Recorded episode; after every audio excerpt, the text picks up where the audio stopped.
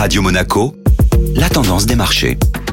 Radio Monaco, la tendance des marchés avec Société Générale Private Banking. Bonjour Clémentine Rousseau. Bonjour Benjamin. Les tensions géopolitiques continuent d'impacter les marchés. Escalade de nouvelles sur le sujet des tensions entre la Russie et l'Ukraine. Tantôt un apaisement, tantôt un resserrement. Le thème est à la prudence. Le début de séance semblait avoir bien commencé avec l'annonce d'une réunion entre Joe Biden et Vladimir Poutine. Et pourtant, le dossier ukrainien reste confus, surtout après la nouvelle d'un tir d'obus ayant détruit un poste frontière. Les marchés européens absorbent les mauvaises nouvelles. En réaction, l'indice phare de la bourse de Paris a donc repris sa descente avec une quatrième séance de baisse consécutive. Le CAC 40 et l'Eurostock 50 abandonnent plus de 2% en séance. Quels sont les dossiers à suivre aujourd'hui? Outre-Atlantique, après un week-end de 3 jours, les bourses de New York vont rouvrir. Sur le front des publications de résultats, à ce jour, 80% des sociétés américaines ont publié, avec une croissance moyenne de 27%. Ce sera au tour de Home Depot et de Macy's de publier leurs résultats du quatrième trimestre 2021. En Europe, le groupe leader européen des services de paiement et de transaction, Worldline, a entamé des discussions avec le fonds d'investissement Apollo, à qui il céderait sa branche de terminaux de paiement, valorisée à plus de 2 milliards d'euros. Le titre clôture en baisse de près de 3% et hier, les investisseurs scruteront le dossier de prêt aujourd'hui.